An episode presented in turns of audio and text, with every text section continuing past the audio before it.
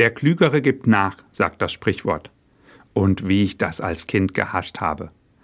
Da versuche ich gerade mal, mich gegen meine ältere Schwester durchzusetzen oder in der Schule mein Recht zu behaupten, und dann kommt von den Eltern oder den Lehrern, hört auf, der Klügere gibt nach.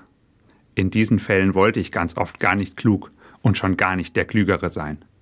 Denn Abstriche machen, dem anderen entgegenkommen und einen Kompromiss schließen, fühlt sich doch wie eine Niederlage an, dachte ich früher. Und wer will schon gerne verlieren? Ich jedenfalls wollte es nicht. Heute, viele Jahre später, sehe ich das anders. Das Wort Kompromiss kommt aus dem Lateinischen von compromittere, was so viel heißt wie Übereinkommen, die Entscheidung einem Schiedsrichter zu überlassen.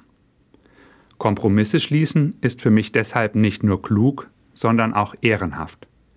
Kompromisse ermöglichen das gute und friedliche Zusammenleben der Menschen und das auf allen Ebenen.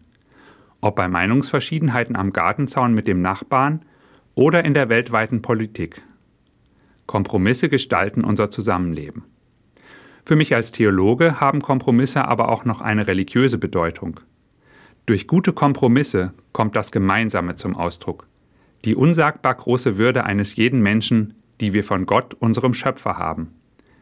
Er hat uns als seine Ebenbilder geschaffen, ihm an Würde gleich. In meinem Glauben ist der Schiedsrichter, dem ich so manche Entscheidung überlasse, der gerechte und liebende Gott, der Vater Jesu Christi.